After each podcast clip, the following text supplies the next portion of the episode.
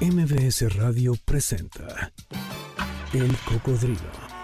Experiencias históricas, callejeras, urbanas y sonoras por la ciudad con Sergio Almazán.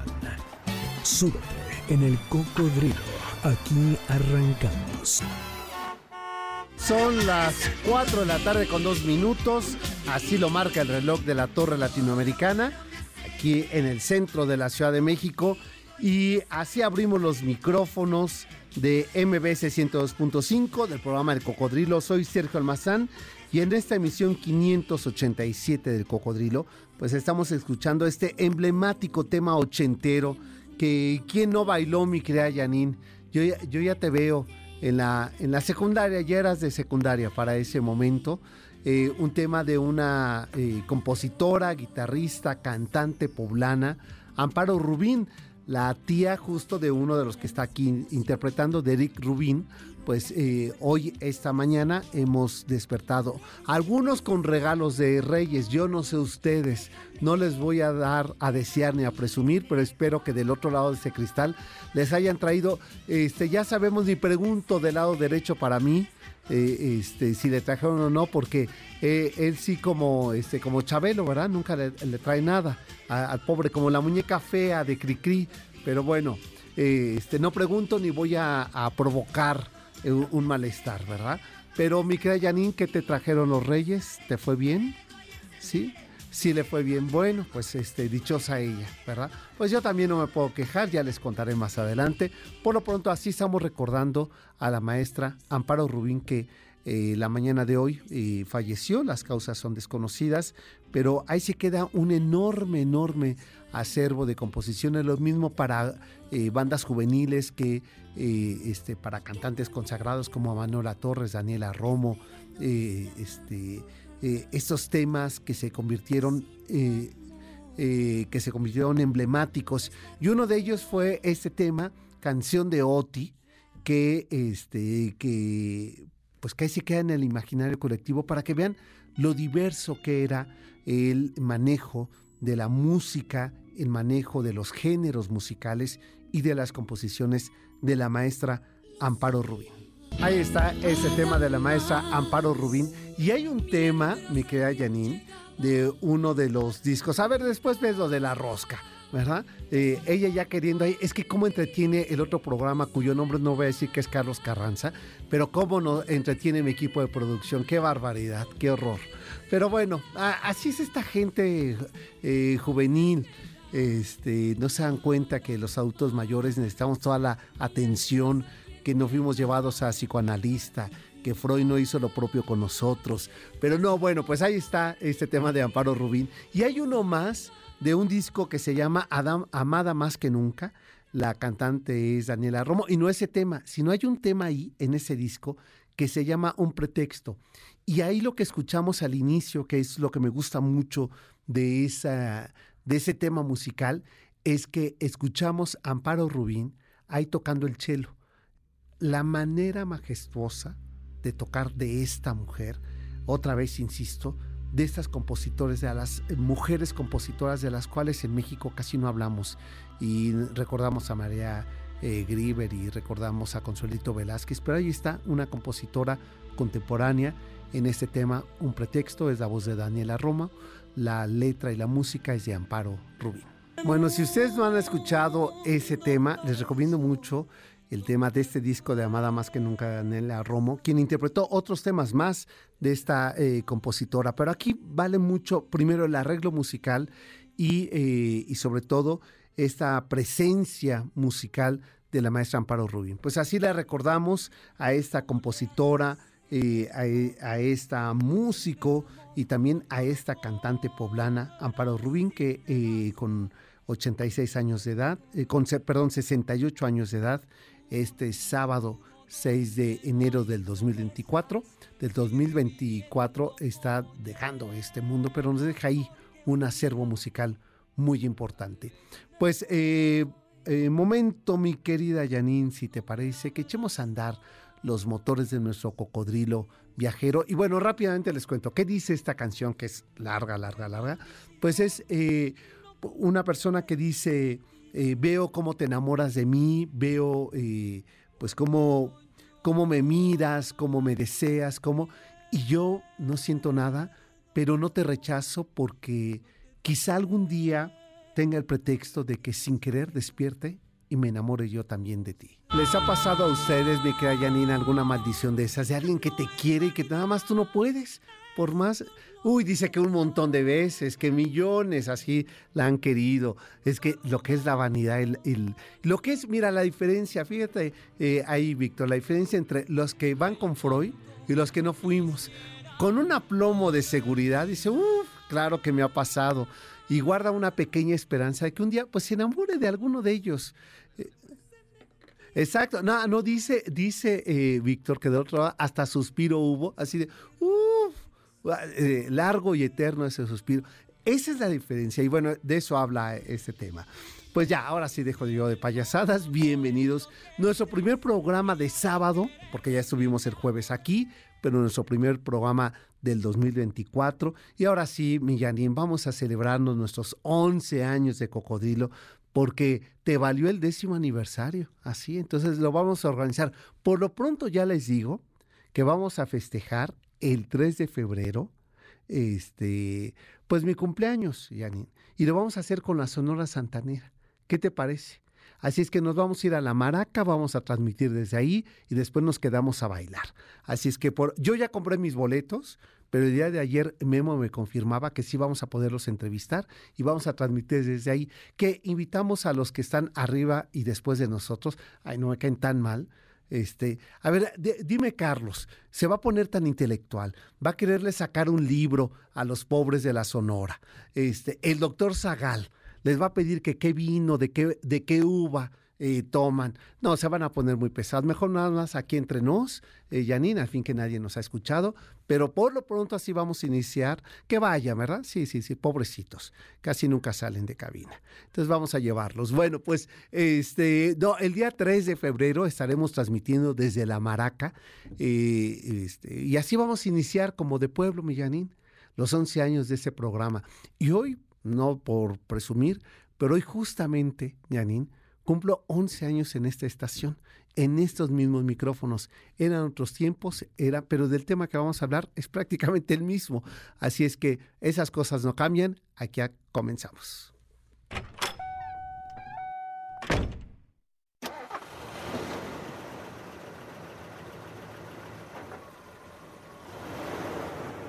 ¿Quiénes eran los Reyes Magos? En el Nuevo Testamento se menciona que cuando Jesús recibió la visita de unos magos que venían de tierras de Oriente, estos no eran solamente tres. Los reyes magos eran sacerdotes de la religión mazdeica, es decir, una casta muy cerrada de astrónomos y astrólogos de Tarsis, de medos y persas. Y es actualmente esta región Irán, donde los sacerdotes hacían uso de la magia para curar y predecir el futuro. Su función era preservar el fuego sagrado de los dioses y descifrar los sueños.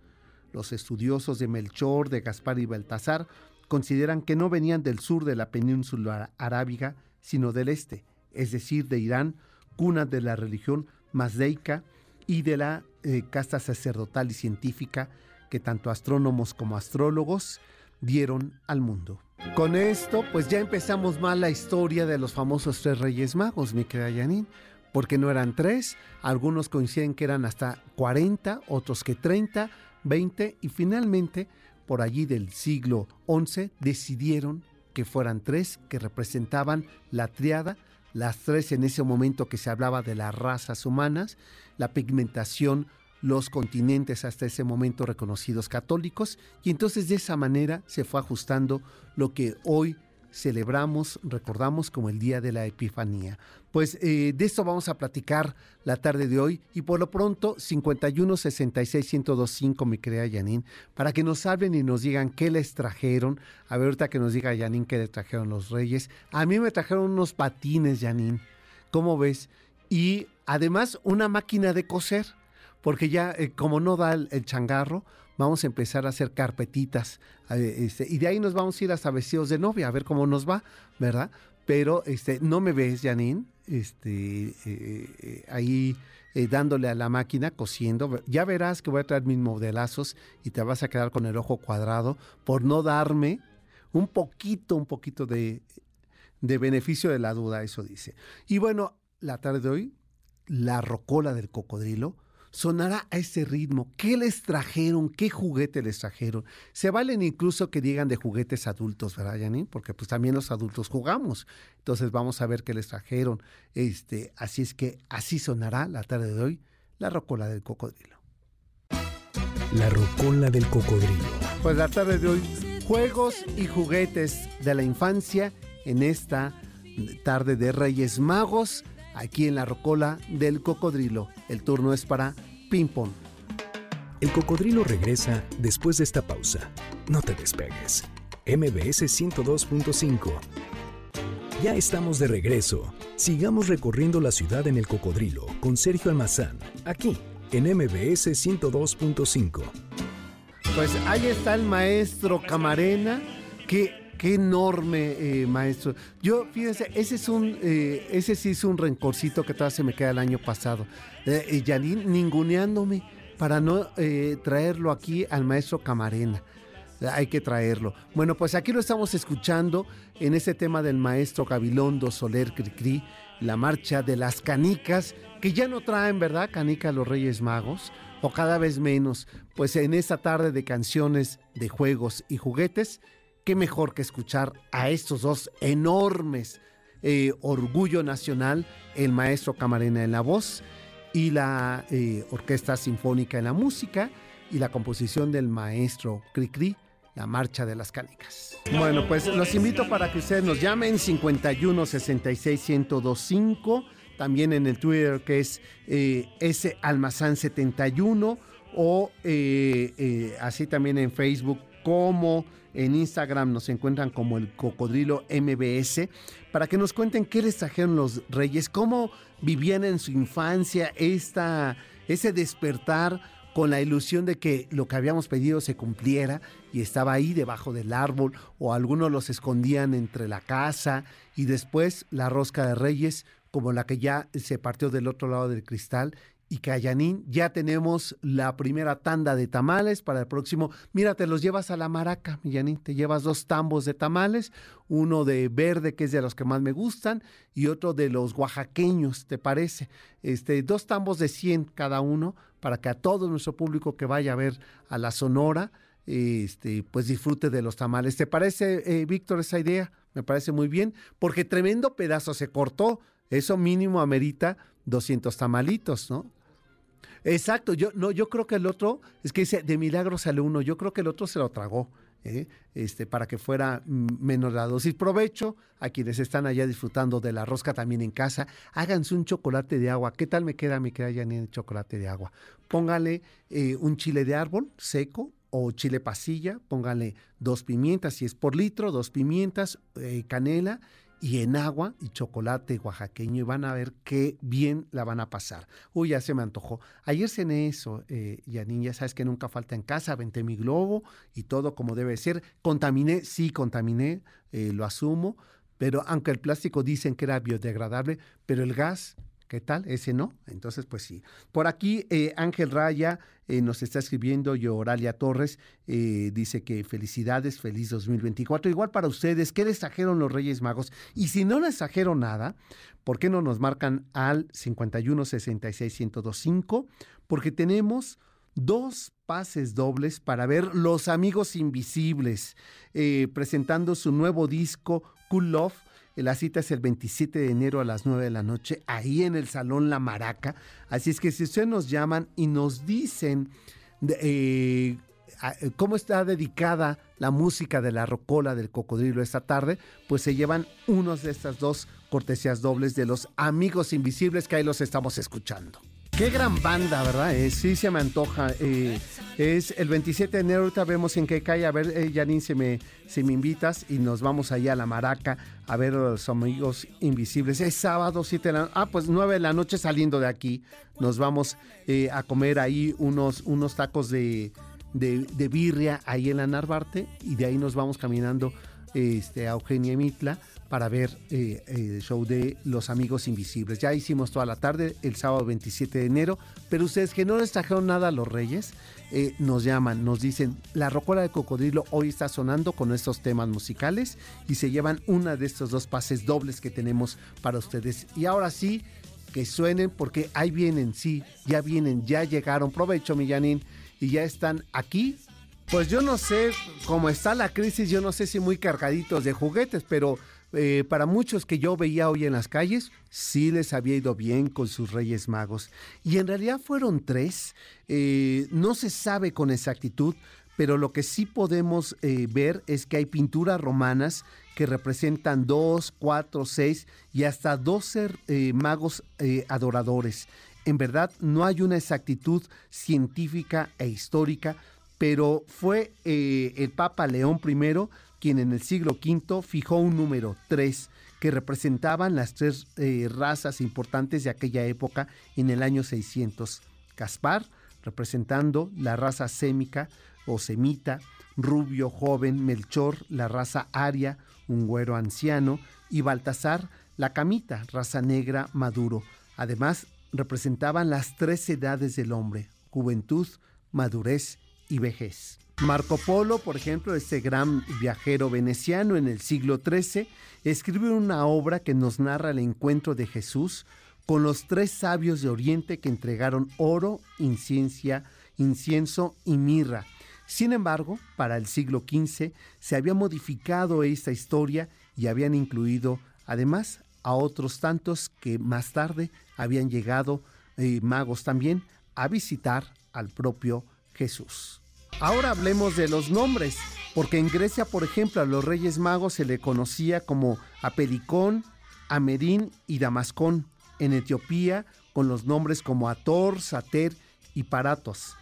En los hebreos los llamaron Magalat, Babadilma y Badacarina y fue hasta el siglo VII eh, que la Iglesia Católica, gracias a un documento que conserva la Biblioteca Nacional de París, le asigna los tres nombres como Melchor, Gaspar y Baltasar.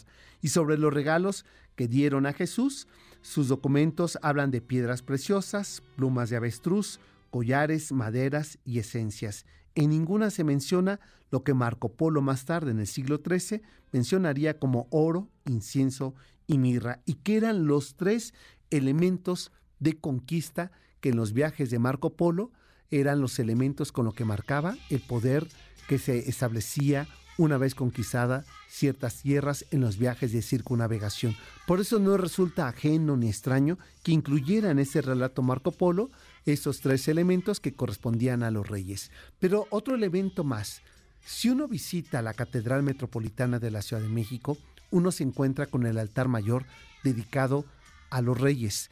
Esta es una obra barroca de Balbás y uno lo primero que puede pensar cuando escucha esto es que lo que veamos en el altar sea la visita de los Reyes Magos a la Virgen María y a Jesús. Sin embargo, se trata del altar políticamente puesto allí para que en el siglo XVIII, para que los criollos novohispanos no olvidaran quiénes eran sus reyes. El altar de los reyes hace referencia no a los reyes magos, sino a los reyes católicos, es decir, a, por ejemplo, a la mamá de eh, Isabel, a Isabel de Portugal, que es convertida en, eh, en santa, así como a su hijo Fernando, quien es convertido en santo, es decir, aquellos eh, reyes, emperadores que gobernaron y que por alguna razón el Vaticano los convirtió en santos, con lo cual el mensaje que estaba enviando desde ese altar de los reyes los españoles es que estas tierras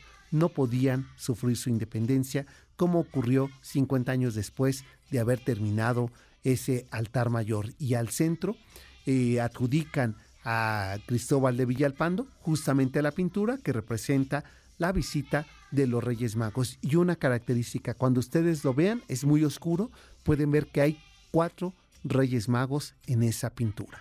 Bueno, momento de hacer una pausa, mi querida Janine, la segunda de la tarde, y nos vamos con otro tema musical de esto que estamos dedicando la tarde de hoy, de canciones dedicadas a juegos y juguetes en este 6 de enero del 2024, Día de los Reyes Magos o de la Epifanía. Vámonos a la pausa, mi querida Yanin, y regresamos 51 66 1025. Yo que ustedes anotaría el teléfono y si no también en Twitter eh, mío que es ese almazán 71 porque regresando Yanin tenemos otros regalos de Reyes Magos y MBS 102.5.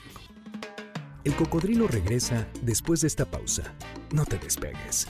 MBS 102.5. Ya estamos de regreso. Sigamos recorriendo la ciudad en el cocodrilo con Sergio Almazán, aquí en MBS 102.5. Pues va un saludo a todos esos locos bajitos, como bien menciona el maestro Serrat, que eh, poco antes de que finalizara el 2023, pues cumplió 80 años de, edad el maestro Serrat. Y aquí lo estamos escuchando con este tema, estos locos bajitos, a quienes los Reyes Magos seguramente les trajeron eh, algo. Y también recordamos a esos locos bajitos, a esos niños migrantes que están esperando la suerte de reencontrarse con sus padres o de eh, ponerse a salvo. Esa escena que veía en los noticieros en fin de año, eh, Yaní, que seguro tú recordarás, ese niños que están cruzando y que voltea a ver a su padre que se está ahogando. Estas imágenes que nos recuerdan, eh, sí, muy bien, eh, estas festividades, muy bien, pero también están esos otros, los que viven al margen de ese mundo maravilloso y que, y que son eso, que cargan, como dice este tema, con nuestros dioses, con nuestros idiomas y que después los sancionamos, los castigamos y perseguimos y pues están ahí, cargan con el porvenir de un mundo que a veces no se avecina tan favorable. Bueno, pues en este sábado dedicado a esta rocola a eh, juguetes, a juegos y a infancias en este Día de los Reyes Magos. Aprovecho para enviar saludos a Joshua Amador, eh, Ángel Raya que nos dice que eh, este, nos manda salud, amor y bendiciones. Y por acá me decía Iván Arteaga que el sábado 13, es decir, el próximo sábado 13 de enero, que si podríamos hacer un programa dedicado en homenaje al maestro Chava Flores, ya que el 14 de enero es su aniversario de nacimiento. Yo le decía que ya habíamos hecho, que incluso su hija ha estado aquí, pero siempre es buen pretexto para seguir escuchando la gran y, y maravillosa crónica musical que nos regaló el maestro Chava Flores. Así es que por lo pronto, no sé si el programa completo, pero por lo menos la rocola sí sonará a ritmo del el maestro Chava Flores, Iván Arteaga. Aquí lo prometo. Gracias por estarnos acompañando. A Luigi Benini, muchas gracias también. A Silvia Hernández, qué bueno que nos están acompañando. Roberto Iñiguez. Y bueno, no sé si les trajeron algo los Reyes Magos a ustedes, pero saben que eh, MBS y el Cocodrilo pues tiene para ustedes regalos de Día de Reyes. Tengo ahora dos pases dobles para ver a Nicho Hinojosa disfrutar de su voz en ese, de este gran intérprete que se va a presentar en la Maraca el 20 de enero a las 21 horas. Si ustedes quieren asistir, eh, llámenos 51 66 1025, es una de nuestras vías de, contacto. La otra es aquí en el Twitter, que es S 71. Y que nos digan, mi querida Janine, este, el tema musical, los temas, eh, ¿cuál es el tema que hemos elegido para la rocola de cocodrilo? ¿No? Ya lo acabamos de decir, pero si ustedes nos llaman y nos dicen, pues se hacen acreedor a una de estas cortesías dobles. 55 16 61 025, para decirlo como debe ser eh, correcto, pues eh, ahí nos pueden llamar. Y ahora vamos con una crónica del maestro Salvador Novo sobre el Día de Reyes.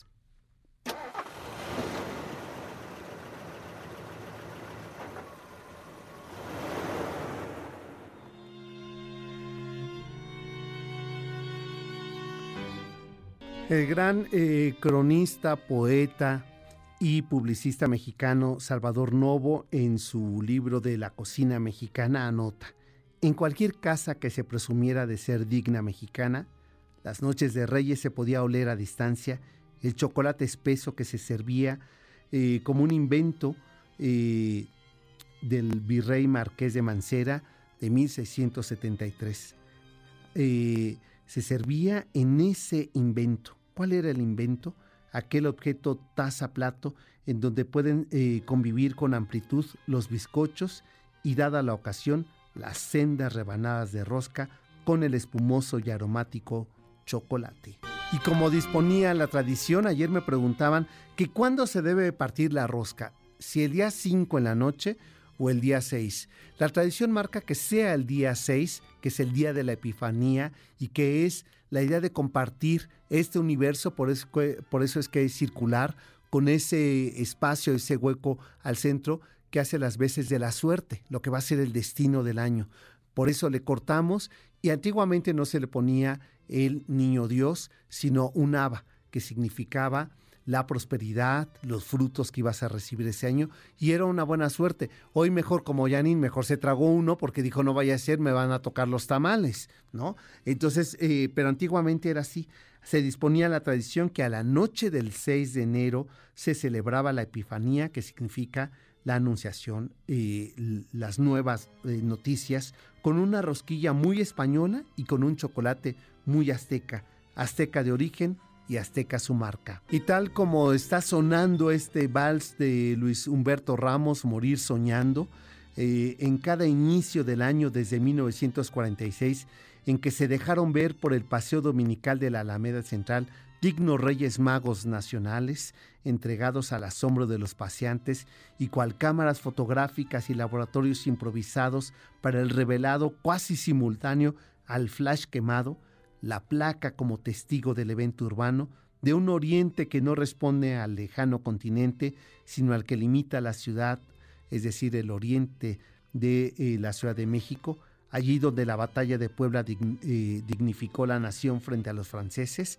De ahí venían esos reyes magos que se postraron con sus grandes escenografías, todas y cual más más ahí en la Alameda Central y donde, ¿qué decir, Millanín? Eh, no le digo yo a Víctor porque Víctor ya no le tocó eh, este, irse a tomar la fotografía ahí a la Alameda, entregarle la carta a los Reyes Magos y con grasa de zapato ver cómo se pintaban el rostro de, negro para representar a cada una de estas eh, imágenes este, de las razas del mundo de esos Reyes Magos, que les veíamos ahí sus zapatitos y su pantalón de mezclilla debajo de esos eh, sendos trajes orientales. El aquel entonces regente del Departamento del Distrito Federal, don Javier Rojo Gómez, fue el que se le ocurrió instalar una villa navideña en plena Alameda Central que se convirtió en el Edén de las ilusiones. Familias completas se dieron cita por espacio casi de 50 años, durante todo el invierno para registrar en fotografías al puro estilo del nacionalismo pseudo religioso, mezcla del barroco urbano y paganismo vecindario, las fotografías con los Reyes Magos. Ahí estaban. No solamente eran tres, sino que se multiplicaban en triada Reyes Magos que se dejaron ver junto a un altar guadalupano con sus trajes aterciopelados y su negritud hecha a base de chabacano quemado y maquillaje de lustrar zapatos, un ir y venir de niños que después de horas de estar formados en el Palacio de Correos, que depositaban sus cartas a los Reyes Magos de Oriente, venían hasta la Alameda a cerciorarse que sus peticiones serían cumplidas. Todo culminaba aquella mañana de 6 de enero, donde debajo del árbol, eh, junto a los zapatos, aparecían los regalos de una carta que probablemente no había llegado hasta Oriente, pero que cumplía los deseos de pequeños, y por la tarde-noche ya se comenzaba a oler en las casas mexicanas ese sabor característico del chocolate mexicano y allí estaban en el centro de las casas la rosca de reyes que se convivía y se compartía con la familia en medio de la algarabía de una ilusión que para fortuna nuestra sigue todavía presente. lo dijo Yanin que va con dedicatoria para ti, Víctor, ya que, mira, eres un mozo bueno este, un mocito, pero con mala suerte para los Reyes Magos. Siempre se le olvida, eh, eh, siempre he contado esta anécdota que mi abuela tenía eh, una hermana que siempre llegaba, su hijo más pequeño era el último en sentarse a la mesa y lo dejaban sin comer porque la tía esta se comía su patillo. Y eh, Ramiro se llamaba, le decían Ramis. Ay, Ramis, pues otra vez ruégale a Dios que mañana sí te alcance. Entonces digamos que un poco así a Víctor, ruégale a los Reyes Magos que el siguiente año sí te traigan. Este, pero por lo pronto, ya tu rosca de Reyes sí, sí te compartieron eh, tu rebanada, bueno, pues ahí está. Y nos lo vamos a llevar a la maraca. Eh, Janine, como buen regalo. Pues eh, para que en esta pausa eh, musical y esos comerciales ustedes se comuniquen con nosotros, tenemos otro regalo de Reyes Magos que MBS y el Cocodrilo tiene para ustedes. Uno, este es uno, un pase doble para que ustedes vayan a ver a Brian Adams eh, este 8 de febrero a las 20 horas en la arena CDMX. Así es que llámenos. Eh, 51 66 1025 y ustedes nos digan eh, el tema musical, los temas, eh, cuál es el tema en la Rocola del Cocodrilo. Y esta tarde, ahí está el maestro Brian Adams. ¿Se te antoja, Janine? Irlo, irlo a ver. Y se le antoja él también, con todo de que ya está mayorcito, ¿no? Eh, ah, bueno, no voy a repetir lo que me acaba de decir porque todavía estamos en horario familiar, Janine. Y además estamos en Día de Reyes. Compórtate, mesúrate. Le pregunto que qué te trajeron los Reyes. Dice, un juguete de adulto. Fíjense nada más. Así está mi Janine en este 2024, lo cual me parece muy bien que esté desatada. Y bueno, pues ahí está Brian Adams en eh, la arena eh, CDMX el día 8 de febrero y tenemos un pase doble. Llámenos 51 66 1025 y es para ustedes regalo de MBS y el cocodrilo en este sábado de Reyes Magos. El cocodrilo regresa después de esta pausa. No te despegues. MBS 102.5. Ya estamos de regreso. Sigamos recorriendo la ciudad en el cocodrilo con Sergio Almazán, aquí en MBS 102.5. En esta tarde de Día de Reyes Magos, pues la Rocola de Cocodrilo está dedicada a canciones de juegos y juguetes.